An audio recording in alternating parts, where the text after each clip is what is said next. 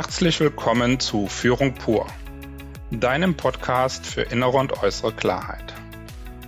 Mein Name ist Rainer Hofen und ich begrüße euch heute zur 18. Folge mit dem Thema Führung im Vertrieb. Dazu möchte ich zunächst meinen heutigen Gast, Gabi Kronthaler, begrüßen. Das Hallo geht heute mal in die Schweiz. Das Hallo geht nach Waltenschwil, wenn ich das jetzt richtig ausgesprochen habe. Hallo Gabi, schön, dass du da bist. War das richtig so? Ja, hallo Rainer, war richtig und vielen Dank für die Einladung. Ja, schön. Ich bin sehr gespannt. Wie immer zum Einstieg ein paar Worte auch zu meinem Gast, auch warum ich Gabi zu dem Thema ausgewählt habe. Wir haben uns kennengelernt, Gabi. Da können wir nochmal gerade gemeinsam auch gucken. Das war 2016 bei einem Projekt. Da warst du beim März Deutschland noch. Mhm, aber das war vorher. Das vorher war schon noch? lieber Rainer. 2006 mhm. sogar. Ja. Mhm. Oh, oh, Wahnsinn. 2006. Mhm. Das ist noch länger. Ja, siehst du mal, gut, gut, dass du so aufmerksam bist. Wir haben ein Projekt damals gemacht mit Delphi für die März mhm. und da haben wir uns kennengelernt. Danach haben wir uns ähm, immer wieder gesehen, auch in anderen Projekten, wo wir für Delphi zusammengearbeitet haben. Genau. Vielleicht sagst du aber selber auch noch mal, was so zwei, drei Stationen, wie du auch Führungskraft geworden bist oder wie lange du jetzt auch im Vertrieb schon bist. So magst du da mal erzählen? Also ich bin ja im Vertrieb ähm, für die Pharmaindustrie und habe als Pharmareferentin 1984 in der Pharmaindustrie begonnen. Meine erste Führungsstelle, die habe ich 1996 übernommen. Da bin ich eigentlich mehr oder weniger so wie ein Kind in den Brunnen fällt in diese Stelle gefallen. Ich wollte es eigentlich gar nicht. Mhm. Und mein damaliger Chef, will ich nie vergessen, der mich damals, das war bei Roche, nach Grenzach gebeten hat, um mir diese Stelle anzubieten, der sagte damals, er sieht mich da, weil er einfach in, der, in den vielen Jahren, wo ich bei Merz gearbeitet habe, festgestellt hat, dass ich gut mit Menschen umgehen kann. Ich habe mich damals niemals gedacht, dass ich mich da bewerben würde. Es gab bei Roche damals wirklich nur Führungskräfte, die entweder studiert hatten oder männlich waren. Also eine Frau und ohne Studium, das war da irgendwie gar nicht vorstellbar. Deswegen wäre ich auf die Idee gar nicht gekommen.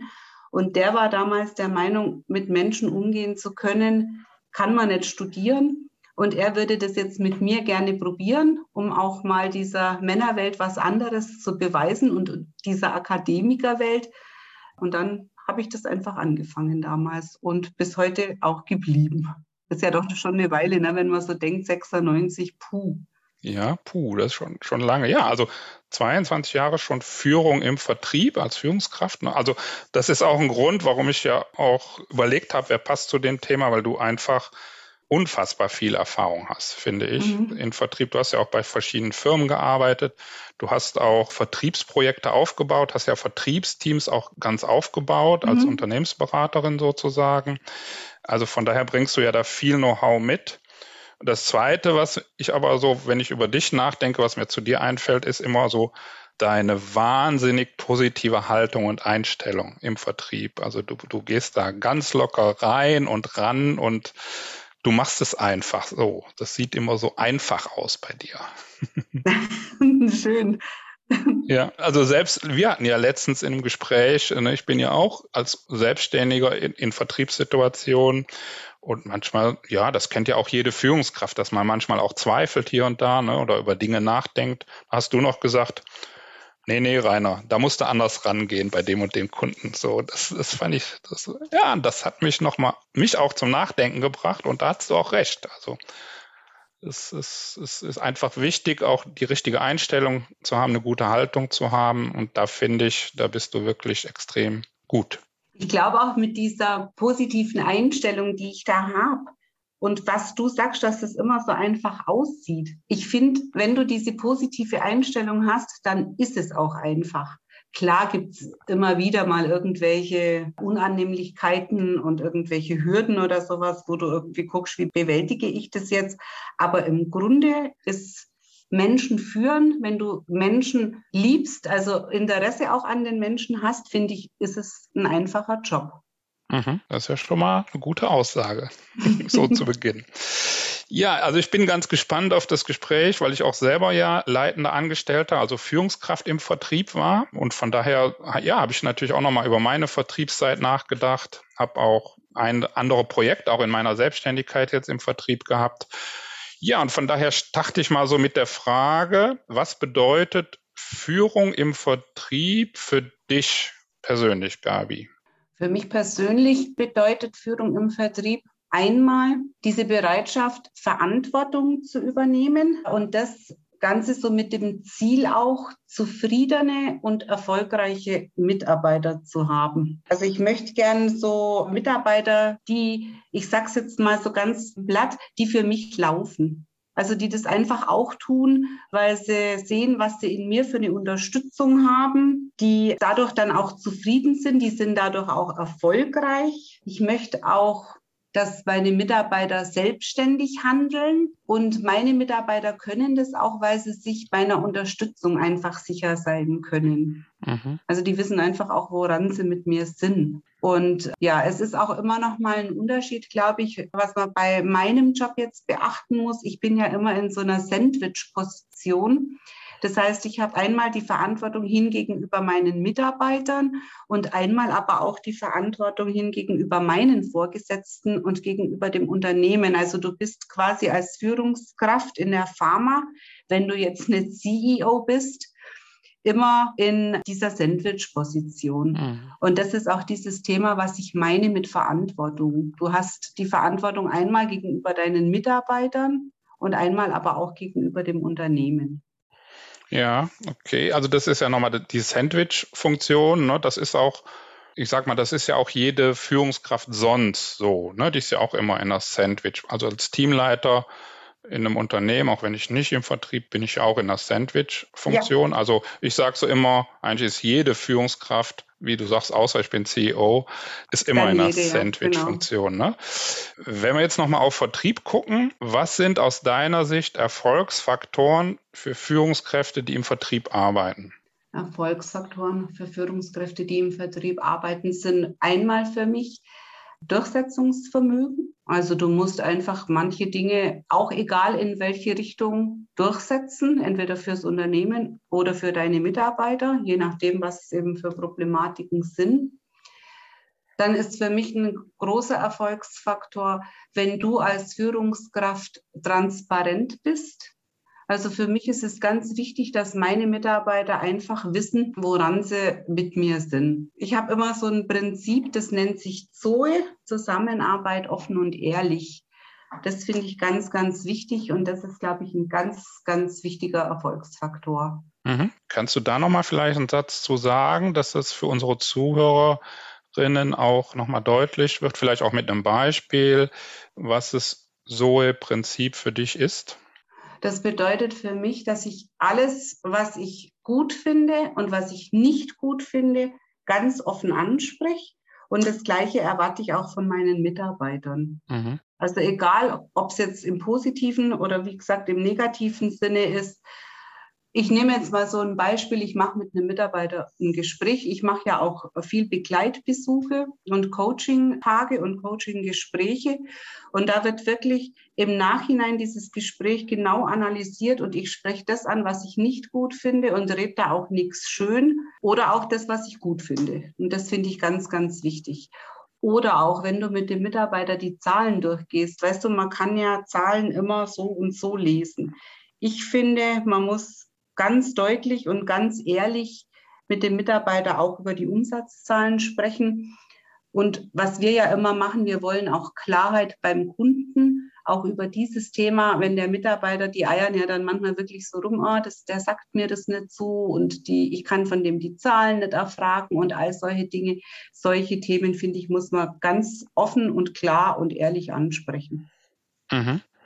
Du hast jetzt so ein Thema angesprochen, das ist ja, also so habe ich das auch bei dir erlebt und in der Zusammenarbeit mit dir. Du guckst ja auch sehr genau im Vertrieb auf die Frage, welche Kunden besuchen wir? Mhm. Was haben die Kunden auch für ein Potenzial? Ja, und du hast das gerade gesagt, auch die Zahlen zu erfragen. Vielleicht ist das auch nochmal für unsere Zuhörerinnen auch interessant, um das zu verstehen, was da so dein, dein Ansatz ist. Erstmal, also vertrieblich, was ist der vertriebliche Ansatz und was bedeutet das dann im zweiten Schritt natürlich für dich als Führungskraft? Also der vertriebliche Ansatz ist für mich, dass ich einfach weiß, dass ich da, wo das höchste Potenzial ist, auch am meisten rausholen kann. Und das heißt, um das zu erfahren, muss ich das einfach erfragen. Also für mich ist es ganz wichtig, mit dem Kunden, dem Kunden gegenüber auch zu sagen, warum bin ich da und wie viel Potenzial hast du und was kannst du für mich tun. Das ist für viele Mitarbeiter so eine Hürde, genau diese Frage zu stellen. Wenn man aber dem Kunden erklärt, warum ich diese Frage stelle, dann bekommst du auch zu 95 Prozent die Antwort vom Kunden. Und die Herausforderung als Führungskraft hier ist es, dem Mitarbeiter den Mut zu geben, diese Fragen auch zu stellen. Jetzt wirst du wahrscheinlich wissen, wie ich das mache. Woher weißt du das? Ich habe es ja auch erlebt und ich weiß ja auch, dass es geht, ja, und ich weiß auch, dass es Widerstände gibt bei Mitarbeitern. Also das habe ich ja selber auch erlebt. Mhm. Ich frage das jetzt eher für unsere Zuhörer, Zuhörerinnen, weil die wollen ja wissen, das ist jetzt wieder so ein Thema, wo ich sagen würde, das hört sich logisch und einfach an, ja. Aber wie machst du das? Wie bringst du da deine Leute? Wie versetzt du die in die Lage? Wie unterstützt du sie? Mhm. Wie machst du das? Genau. Also meine beste Erfahrung, dass ich die Mitarbeiter da dann auch wirklich dazu ermutigen kann, das zu tun, ist, dass ich den Mitarbeitern das vormache. Ich habe da auch selber keine Ängste, dass es mal schief geht, weil ich meine, ich bin ja auch nur, nur ein normaler Mensch. Äh, und auch bei mir wird es Gespräche geben, wo ich mal keine Antworten von dem Gegenüber bekomme.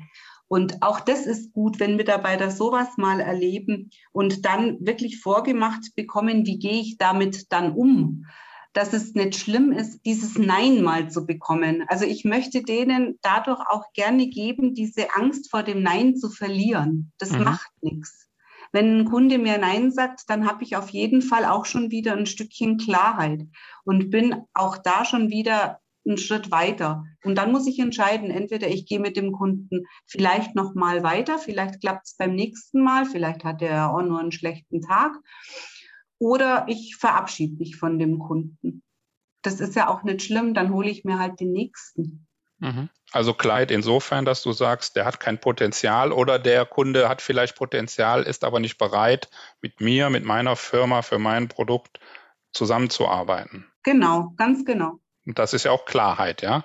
Volle Klarheit, finde ich. Genau. Und dadurch, wenn ich das übersetze, als Mitarbeiter jetzt, kann ich mich auf die Kunden konzentrieren, die eben mit mir arbeiten wollen und die auch Potenzial haben und bereit sind, auch unsere Produkte zu verkaufen oder anzubieten. Ich stelle dich ein. Perfekt. Ja, das wäre ein Team, du.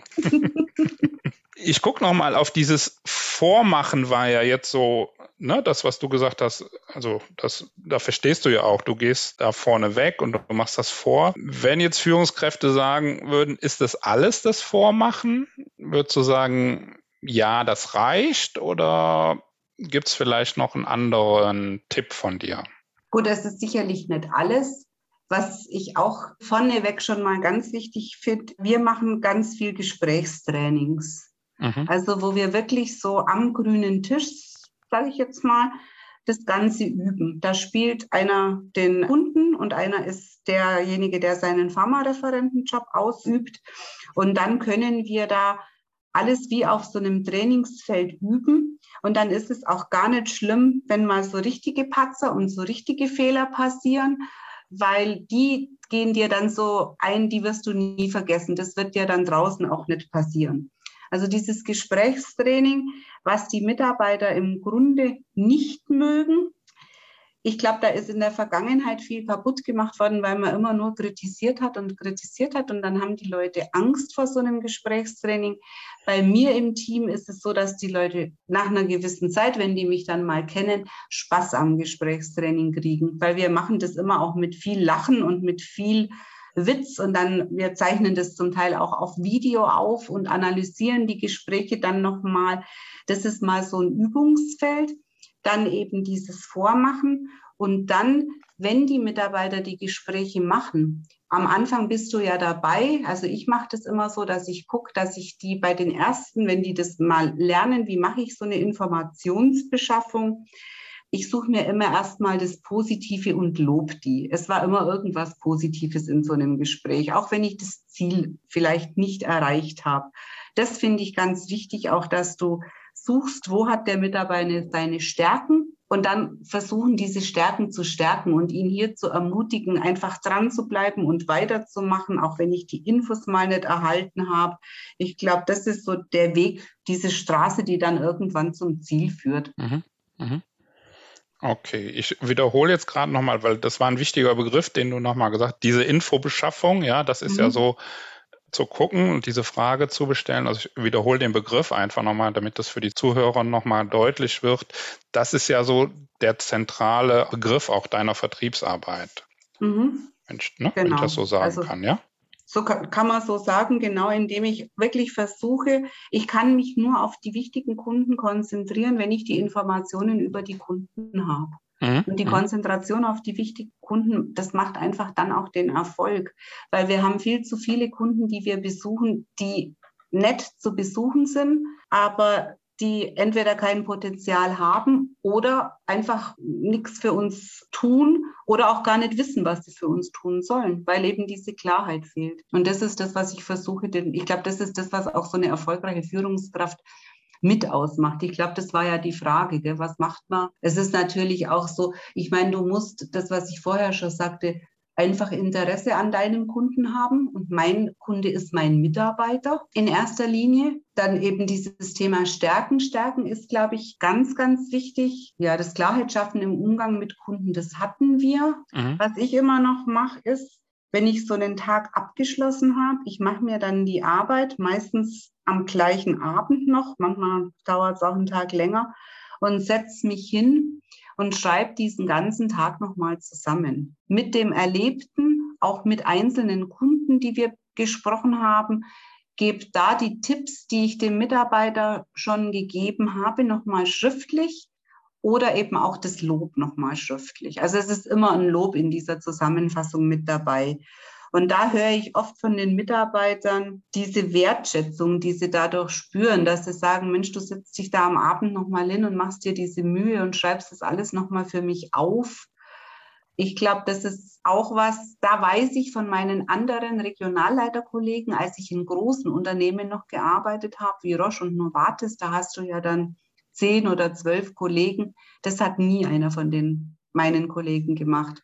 Und ich glaube, das ist auch ein Punkt, der mein Team immer erfolgreicher gemacht hat als die anderen Teams. Ich nenne das jetzt mal die Dokumentation, ja, das ist ja so, so der Begriff, also die ja. Sachen wirklich auch aufzuschreiben.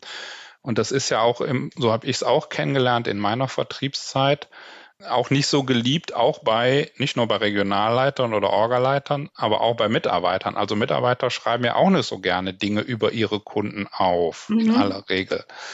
Ne, also von daher bist du ja da auch in gewisser Weise Vorbild, dass du eben auch dokumentierst, Sachen aufschreibst und so wahrscheinlich auch die Mitarbeiter dazu hinbringen willst, ja, dass sie auch dokumentieren.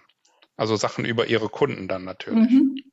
Ja. Ist richtig so? Ja, vollkommen. Ja. Mhm. Ja. Ich guck mal so, wo siehst du denn Hürden oder Grenzen für Führungskräfte im Vertrieb oder aus deinem Erleben raus auch? Hm, das finde ich ist jetzt eine schwierige Frage, weil ich selber sehe eigentlich gar nicht so große. Okay, die Frage hätte ich dir gar nicht stellen dürfen, ne?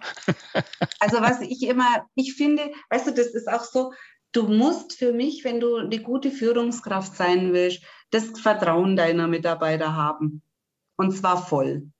Da gibt es ja dieses, es gibt auch so ein Spiel, das kennst du sicherlich aus deiner Coaching-Zeit.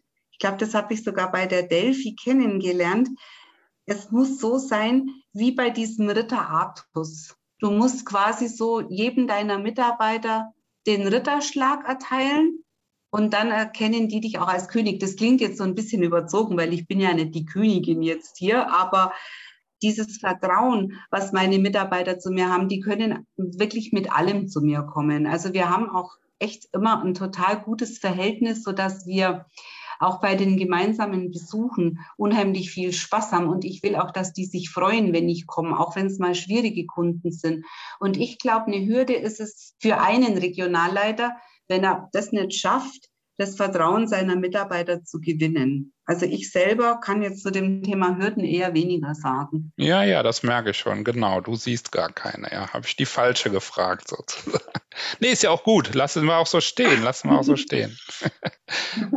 und, und nochmal diese Metapher, die du sagst, natürlich ist, glaube ich, jedem klar, und so kommst du ja auch gar nicht rüber, dass du die Königin bist.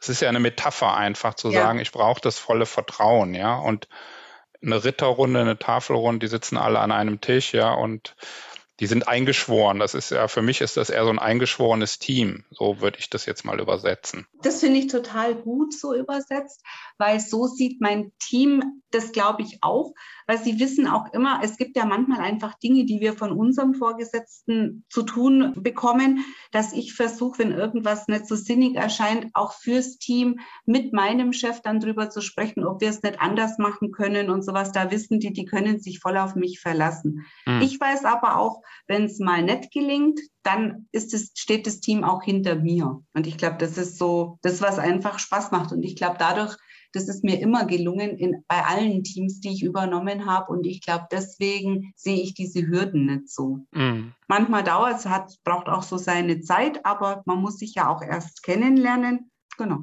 Ja, ne, klar, das kann sich auch entwickeln. Ne? Also das mhm. Vertrauen kann ja auch wachsen.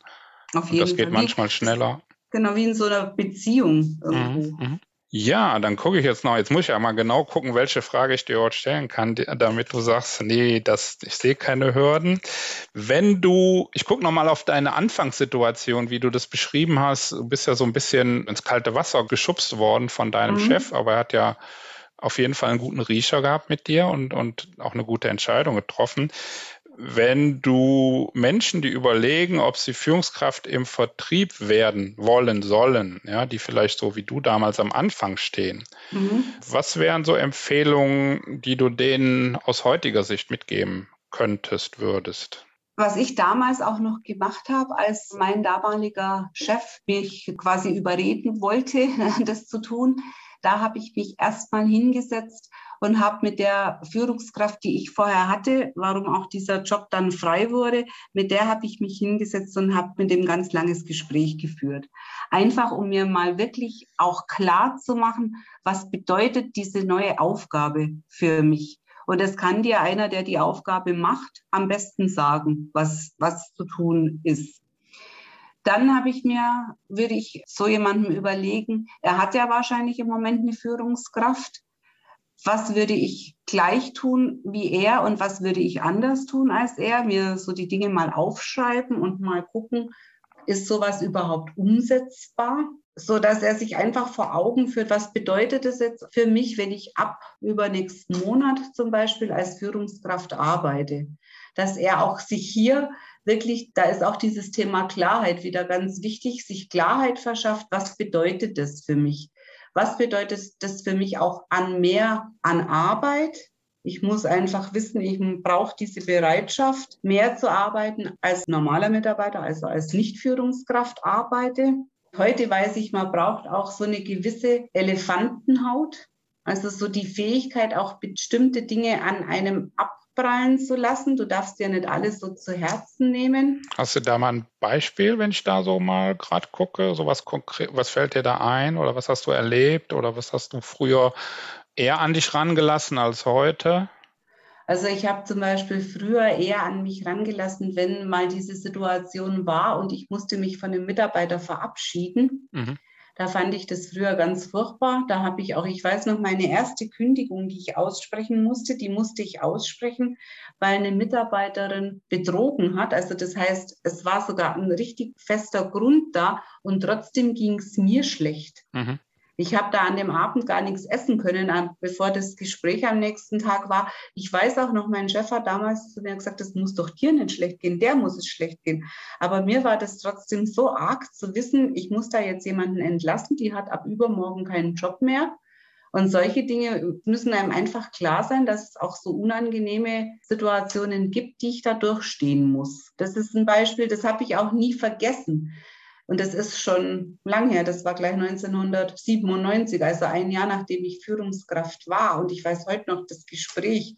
Das hat mich schon sehr getroffen. Und Heute mache ich sowas schon leichter. Also wenn mich heute jemand betrügt und ich muss den entlassen, macht mir das auch gar nichts mehr. Mhm. Man wird da einfach härter. Ich meine, wenn man Führungskraft werden will, vielleicht kann man diese Elefantenhaut, muss man sich wahrscheinlich dann erst zulegen mit der Zeit. Man muss aber trotzdem irgendwie noch Mensch bleiben. Es gibt ja auch die Führungskräfte, denen macht sowas gar nichts aus. Ich meine, so glaube ich, wenn du menschlich bist, wird dir das immer irgendwo was ausmachen. Mhm. Vor allem, wenn das so eine Situation ist, dass du jemanden entlassen musst, nur weil die Firma sagt, wir brauchen weniger Leute. Das ist ja nochmal eine ganz andere Situation. Nee, was ich jetzt nochmal gut fand, auch, ja. was du gesagt hast, so, dass die, die am Anfang stehen, nochmal gucken auf ihre Führungskraft und sagen, was mache ich gleich wieder, was mache ich vielleicht anders. Also das ist, dass sie sich Führungskräfte, so sage ich das auch immer in meinen Coachings, als Modell auch suchen, ja. Mhm. Also ich mhm. spreche auch nicht so gern von Vorbildern, sondern mhm. ich spreche eher von Modellen.